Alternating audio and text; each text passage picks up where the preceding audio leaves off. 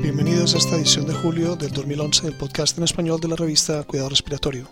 Soy el doctor Rubén Darío Restrepo, profesor de Cuidado Respiratorio de la Universidad de Texas en San Antonio, jefe de las guías clínicas de la Asociación Americana de Cuidado Respiratorio y miembro del comité editorial de la revista Cuidado Respiratorio. Este podcast, como siempre, llega a ustedes gracias a la colaboración del kinesiólogo licenciado Gustavo Holguín, jefe de kinesiología del Hospital eh, Pediátrico Juan P. Garrahan en Buenos Aires, Argentina, terapista respiratorio certificado y fellow internacional de la Asociación Americana de Cuidado Respiratorio, y gracias a la colaboración de nuestro amigo también el kinesiólogo licenciado Rodrigo Adasmejeria, terapista respiratorio certificado de la Universidad de la Unidad de Paciente Crítico, eh, Pediatría de la Universidad Católica de Chile y Fellow Internacional de la Asociación Americana de Cuidado Respiratorio. Este es el resumen de este mes. El primer trabajo de este mes es Precisión y Confianza en la decisión de extubar por médicos de unidad de cuidados intensivos por Tulaimat eh, Moklesi, los autores enviaron encuestas a 55 médicos. La encuesta incluyó 32 puntos de pacientes reales que fueron extubados tras tolerar un ensayo de ventilación espontánea. Se les consultó si ellos extubaron a cada paciente y cuáles fueron las razones si ellos optaron por no hacerlo. Las encuestas completadas fueron obtenidas en un 82% de médicos quienes pospusieron la extubación en un 37% de los casos. La concordancia entre dos médicos fue pobre, pero fue mayor entre dos médicos de la misma extubación. En la decisión de extubar un paciente, 49% retardó el proceso basado en el patrón respiratorio en ventilación con presión de soporte, 33% por el estado ácido básico, 13% por el estado mental y 8% por la cantidad de secreciones. La precisión en la decisión de extubación fue baja, la sensibilidad de los médicos identificando a los pacientes que fueron exitosamente extubados fue de un 57% y la especificidad de un 31%. Los autores concluyen que para esta decisión hecha en la rutina de casi todos los días en la unidad de cuidado intensivo, la decisión de extubar por los médicos es imprecisa y solo parcialmente confiable. Es muy interesante que la precisión de los médicos para la decisión de extubar fue muy baja. Sin embargo, debería ser considerado que el retraso de los médicos para la extubación se basó en variables de valor limitado como predictores de la misma. Como fue sugerido por Seiner y Siegel en su editorial, sería de valor investigar factores que deriven en decisión de extubar a pesar de los datos de falla predicha. El uso de presión de soporte y CPAP durante el ensayo de ventilación espontánea debería también derivar en posibilidades optimistas de extubar a los pacientes. El trabajo a continuación, desempeño de los ventiladores mecánicos actuales durante la ventilación por presión y volumen por Marchis y colaboradores. El autor evaluó seis ventiladores de eh, cuidado intensivo en los modos de presión de soporte, asistido controlado por volumen y asistido controlado por presión, con una variedad de combinaciones de mecánica pulmonar y esfuerzos musculares inspiratorios. La presión de soporte y la presión control fue ajustada en 15 centímetros de agua y el PIP fue seteado a 5 y 15 centímetros de agua en todos los modos. Durante eh, volumen control, el volumen corriente fue ajustado a 500 mililitros y el tiempo inspiratorio a 0.8 segundos. Existieron marcadas diferencias en el desempeño del ventilador en los tres modos. Volumen control tuvo la mayor dificultad para alcanzar la demanda del, del modelo pulmonar y gran variabilidad entre los escenarios y ventiladores evaluados. Desde esfuerzo muscular inspiratorio alto a bajo, la presión para gatillar, tiempo para volver al basal de la presión y el producto presión-tiempo para gatillar disminuyó en todos los modos. Cuando se aumentó la resistencia y se disminuyó, la distensibilidad, el volumen corriente, la presión para disparar o gatillar, el tiempo para disparar, el tiempo para volver a la basal, el tiempo para alcanzar el 90% de la presión máxima y el producto presión-tiempo disminuyó. Hubo grandes diferencias entre los parámetros medidos y óptimos para todas las variables en presión de soporte y la presión control. El desempeño no fue afectado por el PIB. Los autores concluyeron que la mayoría de los ventiladores evaluados desarrollaron un nivel aceptable durante la mayoría de las evaluaciones, pero algunos ventiladores se desempeñaron inadecuadamente durante situaciones específicas. Este fue un estudio de modelo pulmonar con seis ventiladores de intensivo en los modos de presión de soporte asistido controlado y por volumen es único en lo que fue evaluado, además de probar varios modos, se midieron las condiciones de diferente mecánica pulmonar y esfuerzo respiratorio. La mayoría de los ventiladores evaluados tuvieron un nivel aceptable durante la mayoría de las evaluaciones, pero algunos ventiladores fueron inadecuados en algunas pruebas. Como Nishimura comenta en su editorial, la evaluación de ventiladores usando un modelo pulmonar no son a prueba de tontos la relevancia de los resultados para la práctica clínica debe ser considerada cuidadosamente. Así, la relevancia clínica de estos descubrimientos aún debe ser determinada. Oxigenación por membrana extracorpórea para la falla respiratoria severa refractaria secundaria influenza H1N1 en el año 2009 por Turner y colaboradores. Ellos revisaron los registros de siete pacientes con hipoxemia severa refractaria debido a influenza H1N1 que fueron tratados con ECMO en su unidad de cuidados intensivos pediátricos. Cinco de los siete pacientes sobrevivieron a la alta hospitalaria. La edad promedio de la, de la corte eh, fue de 21 años y cuatro fueron mujeres. En la admisión a la unidad de cuidados intensivos, seis tenían al menos una condición de comorbilidad, eh, seis estaban ventilados mecánicamente y uno estaba en shock. Los siete pacientes fueron tratados con oseltamivir, ventilación mecánica de alta frecuencia y óxido nítrico inhalado previo a ECMO. Cinco recibieron esteroides intravenosos y dos fueron tratados con uso compasivo de sanamivir intravenoso. La duración promedio de ventilación pre-ECMO fue de 8.7 días. El índice de oxigenación promedio fue de 50 al momento de la canulación de ECMO. Seis estuvieron en ECMO veno-venoso y uno en veno arterial. La duración media de ECMO fue de 430 horas. Esta serie sugiere que el ECMO es un tratamiento viable para la hipoxemia refractaria secundaria a influenza H1N1 en pacientes pediátricos y adultos. Un tema de mucha discusión durante la aparición de la H1N1 en el 2009 fue el rol del el ECMO para el tratamiento de los pacientes que desarrollaron hipoxemia refractaria. Eh, Turner y colaboradores reportaron su experiencia con ECMO para la falla respiratoria refractaria severa en esta población. Es notable que 5 de 7 pacientes sobrevivieran a la alta hospitalaria. La duración promedio de ECMO fue de 430 horas. Como Petit comenta en su editorial, el ECMO continúa siendo una opción de salvaje vital para los pacientes eh, críticamente enfermos con falla respiratoria refractaria porque nosotros no tenemos criterios de corte claro para el inicio de ECMO, su, uso sigue siendo controversial. A continuación, el trabajo de Brandao y colaboradores, helio y posición hacia adelante mejoran la eficacia de la nebulización broncodilatadora en asma aguda, un ensayo randomizado. Los autores randomizaron 59 pacientes que fueron a la unidad de emergencias en crisis de asma severo en cuatro grupos de tratamiento, broncodilatador nebulizado más oxígeno, broncodilatador nebulizado más oxígeno más posición hacia adelante, broncodilatador nebulizado más heliox y broncodilatador nebulizado más heliox y postura hacia adelante. Antes y después del tratamiento broncodilatador, los pacientes fueron sentados con el torso recto, respirando aire ambiental. Cada sujeto recibió dos dosis con una diferencia de 20 minutos de fenoterol nebulizado más bromuro de hipratropio. El nebulizador fue propulsado por oxígeno o heliox. La combinación del grupo oxígeno y postura hacia adelante tuvo los mejores incrementos en el volumen expiratorio forzado del primer segundo. El grupo de heliox más postura hacia adelante tuvo mejor incremento aún que el grupo de oxígeno y el grupo de heliox. El grupo de Heliox tuvo una mayor reducción de la frecuencia respiratoria que el grupo de oxígeno. El grupo de Heliox más posición hacia adelante tuvo el mayor incremento en el flujo respiratorio pico que cualquiera de los otros grupos. Los autores concluyen que el Heliox más la postura hacia adelante durante la nebulización de broncodilatadores mejora la eficacia broncodilatadora en pacientes con asma severa. Aunque el uso de Heliox es discutido a menudo en el contexto de asma aguda severa, la posición hacia adelante como un adjunto a la administración broncodilatador nebulizado no es comúnmente considerado. Brandado y colaboradores reportan que el uso de Heliox con postura hacia adelante tienen significativamente mayores incrementos en el flujo expiratorio pico que los grupos que no recibieron Heliox ni postura hacia adelante. Como Fink relata en su editorial, el mecanismo que explica esta respuesta no está claro, pero el efecto de la postura con o sin Heliox durante el tratamiento broncodilatador en pacientes con asma aguda amerita consideración.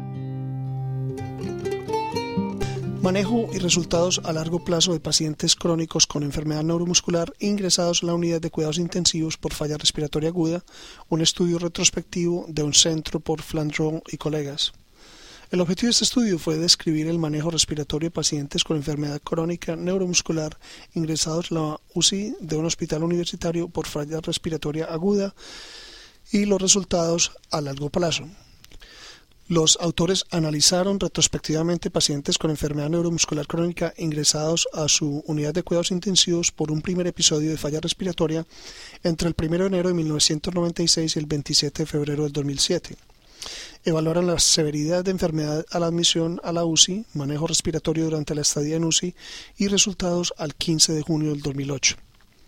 Durante el periodo de estudio, 87 pacientes tuvieron su primer evento de falla respiratoria aguda que requirió ingreso a la UCI en el grupo de enfermedades hereditarias y en el grupo de enfermedades adquiridas respectivamente la tasa de, uso o ventilación no invasiva usada durante la estadía en UCI fue de 82 y de 63%, la tasa de intubación fue de 30 y 56% y el uso de traqueostomía fue 9 y 12%.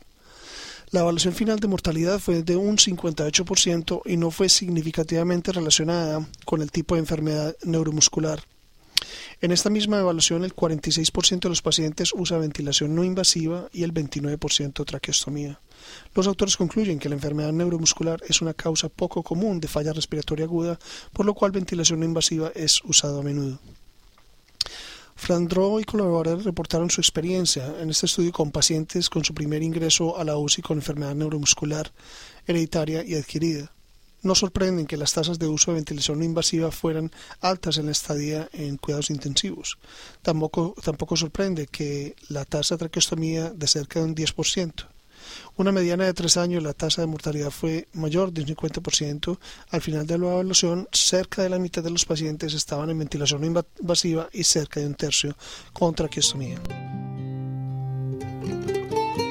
Prevalencia de osteoporosis y factores asociados en pacientes con EPOC, un estudio de sección cruzada por Silva y colaboradores. El objetivo de este estudio fue determinar la prevalencia de osteoporosis en una muestra de pacientes con EPOC fuera del hospital e interpretar la correlación entre el puntaje de T y algunos factores sugeridos asociados con osteoporosis. El puntaje de T es una comparación de la densidad mineral ósea del paciente con un sujeto sano de 30 años del mismo sexo y etnia en un estudio de sección cruzada, los autores usaron análisis de absorción de densidad ósea mineral con rayos X de energía dual de caderas y columna lumbar. Recolectaron datos de hábitos de fumar y beber alcohol, menopausia, comorbilidades, dosis y duración del tratamiento con corticoides orales e inhalados, fracturas óseas previas, test de función pulmonar, ingesta de calcio y vitamina D y actividad física. Ellos evaluaron un total de 95 pacientes, 42% de ellos tenían osteoporosis, 42% osteopenia y 16% masa ósea normal.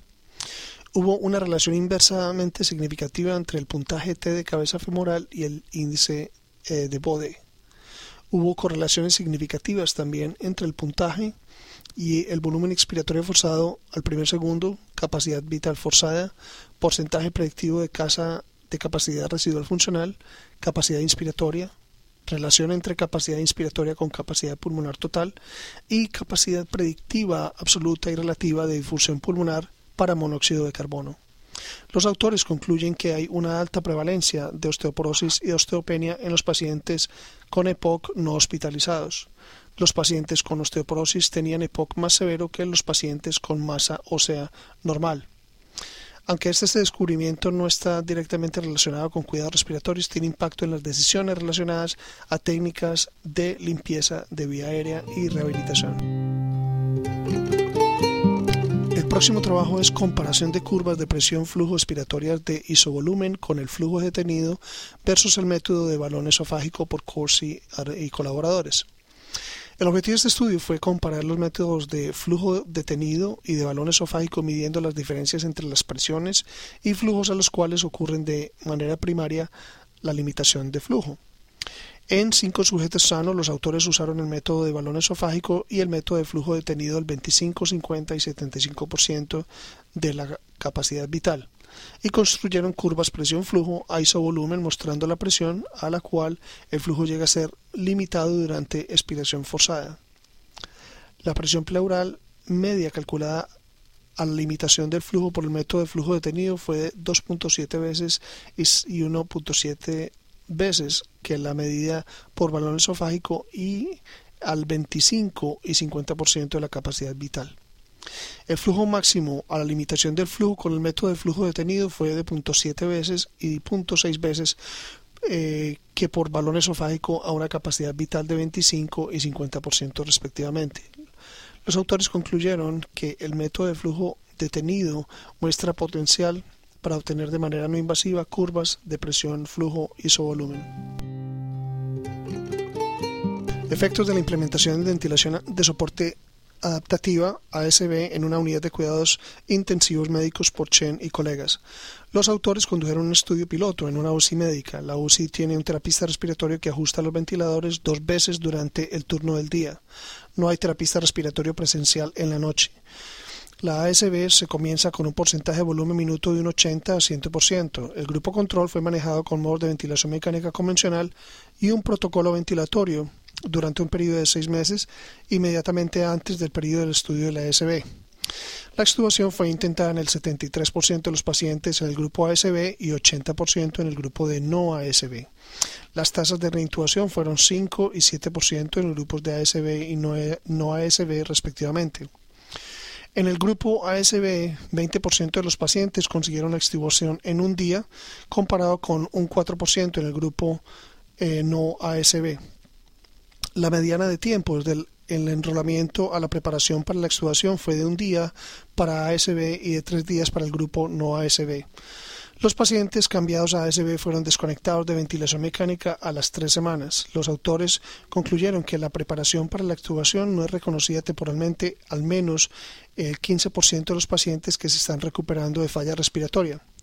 El ASB ayuda a identificar a esos pacientes y puede mejorar, mejorar los resultados en el destete. Lo notable en este estudio fue el staff de terapia respiratoria. En la UCI donde este estudio fue realizado existe solo un terapista respiratorio que maneja los ventiladores dos veces durante el turno de día y no hay terapista presencial en la noche. Si existen resultados similares en una UCI con staff completo de terapia respiratoria, esto es desconocido. Queda por determinar si el uso de un modo de ventilador para facilitar el destete es efectivo al costo se ha sugerido en estudios como este que los sistemas de destete automático mejoran los resultados de los pacientes cuando el personal es subóptimo. Sin embargo, los ventiladores con estos modos son más costosos. Por esto, las unidades que no pueden costear personal adicional tampoco serían capaces de afrontar esos ventiladores más caros. Seguridad y eficacia de la ventilación percusiva intrapulmonar en pacientes con bronquiectasias por Paneroni y colaboradores. El objetivo de este estudio fue evaluar la seguridad y eficacia de la ventilación percusiva intrapulmonar comparada con la fisioterapia respiratoria tradicional en pacientes con bronquiectasias y tos productiva. En un estudio randomizado cruzado, 22 pacientes fueron sometidos a ventilación percusiva intrapulmonar y fisioterapia respiratoria. Antes de cada sesión de tratamiento, inmediatamente después de la sesión, 30 minutos después de la sesión y 4 horas después de la sesión, los autores midieron saturación de pulso de oxígeno, frecuencia cardíaca, frecuencia respiratoria, la sensación subjetiva de molestia por secreciones y disnea. Inmediatamente después de cada sesión, los autores midieron disconfort del paciente. Ellos también midieron el volumen y el peso húmedo y seco de las secreciones recolectadas. La incidencia de efectos adversos fue similar en ambos grupos.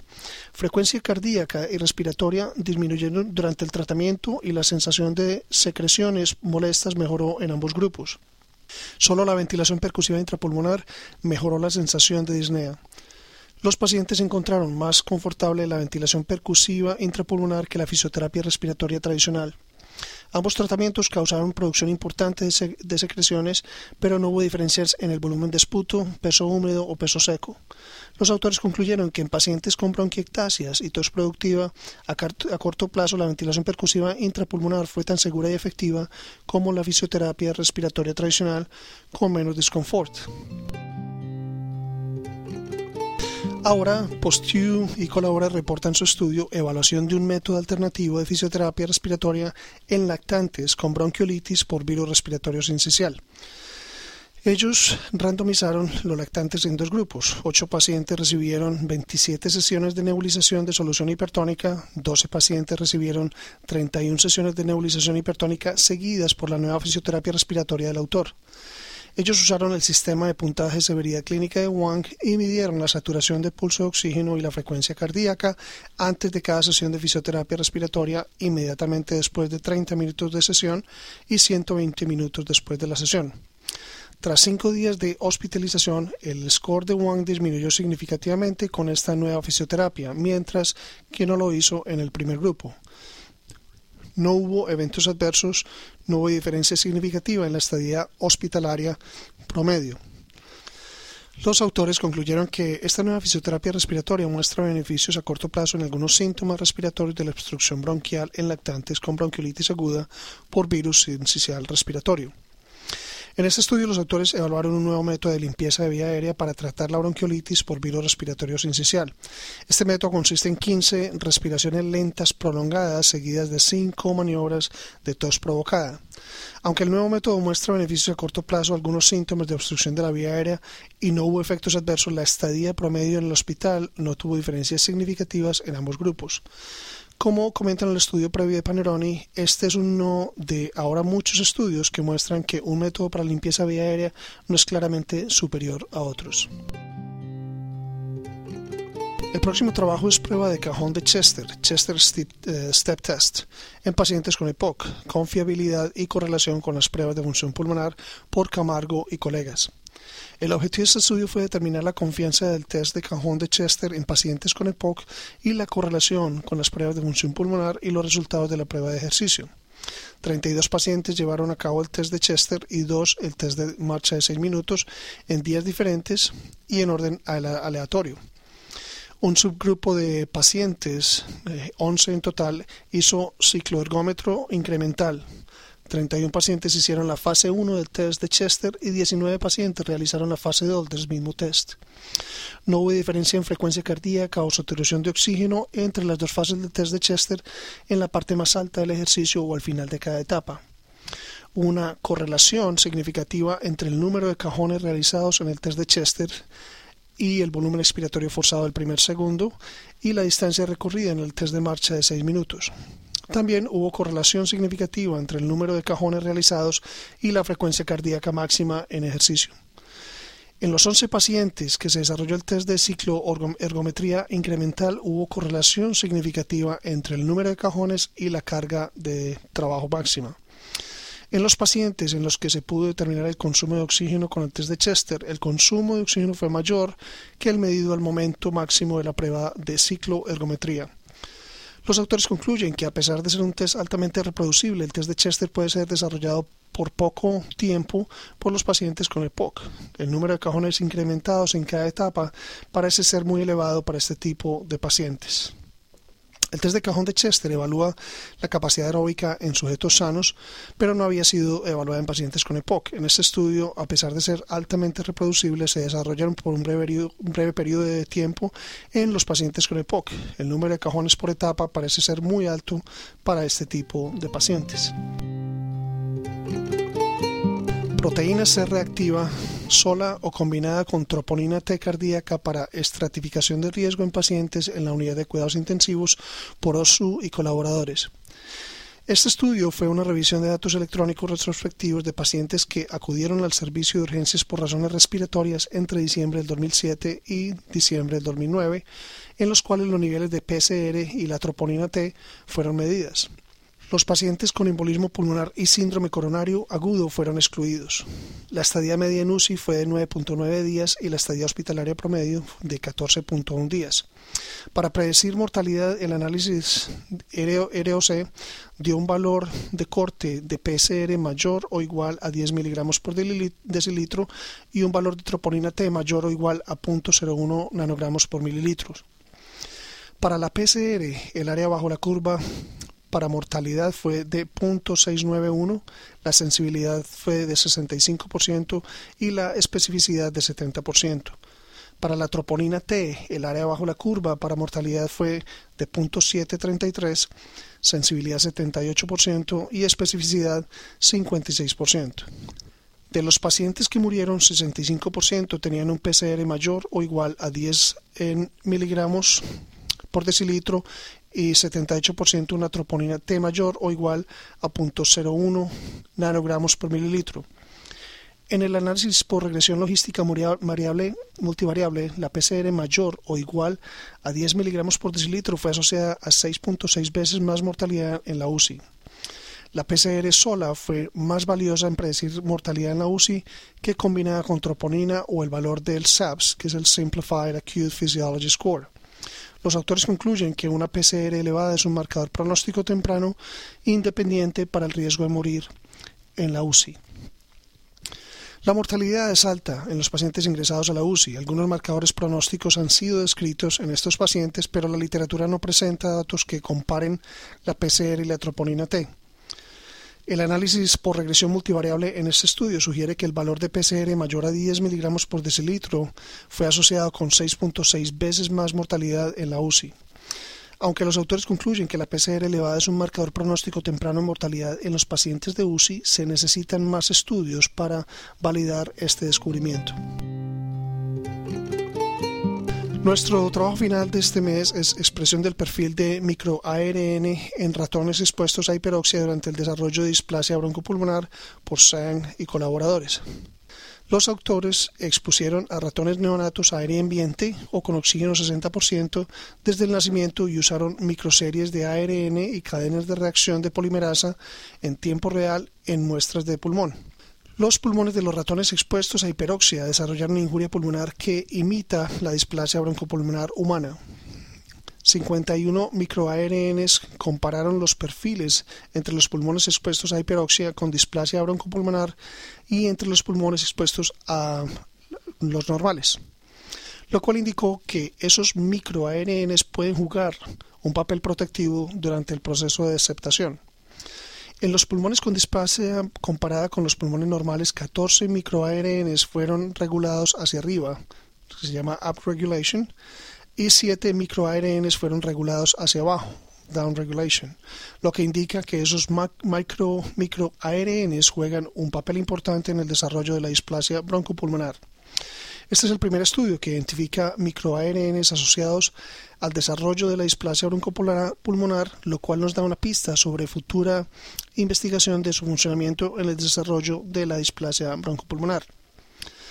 Los eh, son moléculas de ácido ribonucleico que tienen importantes funciones en desarrollo, diferenciación celular, apoptosis, proliferación y migración muy poco es conocido sobre el papel en el desarrollo de enfermedad pulmonar. Este estudio da luz sobre la base genética de la displasia broncopulmonar. Es el primero en identificar los microARNs asociados con el desarrollo de la displasia. Sin embargo, debido a que es un estudio con animales, debe hacerse mucho esfuerzo adicional para determinar el significado clínico de estos hallazgos. Este mes también publicamos una revisión de proteinosis alveolar pulmonar Publicamos reportes de casos en gota multinodular como la presentación inicial de sarcoidosis, metástasis endobronquial de una célula primaria transicional y carcinoma celular en forma de anillo de la vejiga urinaria, hernia pulmonar asociada a hemotórax después de resucitación cardiopulmonar y el bigote velcro como una barrera potencial para la ventilación, bolsa mascarilla efectiva en neonatos en CPAP nasal. Nuestro caso docente de este mes es un hombre de 60 años que presenta síndrome de uñas amarillas y linfoma linfoide mucoso pulmonar primario en una paciente con síndrome de inmunodeficiencia adquirida. Los esperamos el próximo mes. Para recibir el contenido tanto de esta edición de la revista como de las pasadas, visite nuestra página web www.rsjournal.com y allí podrá suscribirse para recibir los podcasts de las próximas ediciones.